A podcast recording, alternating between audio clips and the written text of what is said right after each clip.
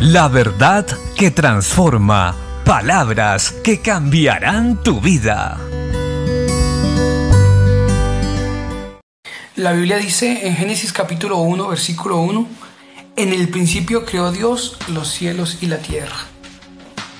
Para poder permanecer en la fe que produce salvación mediante Jesucristo, debemos tener algo muy claro en el corazón, que no somos producto de una explosión cósmica, ni somos resultado de una evolución, sino que fuimos hechos a imagen de Dios, que Dios planeó y diseñó cómo íbamos a ser y nos hizo a su imagen y semejanza y sopló vida en nosotros.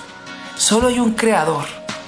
Si aceptamos esa verdad y tenemos plena certidumbre de fe de que la palabra dice la verdad, no tendremos duda jamás acerca de la voluntad de Dios.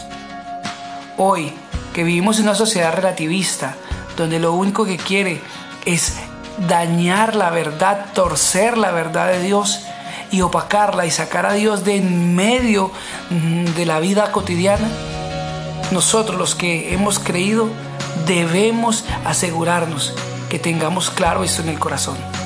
Porque si esto no está claro, no podremos aceptar entonces ninguna verdad bíblica y nuestra vida no cambiará y no prosperará. Sirvamos pues fielmente al Señor y si queremos permanecer en esa libertad, debemos aceptar toda la verdad y en el principio creó Dios los cielos y la tierra. Él es el creador y tiene todo bajo control.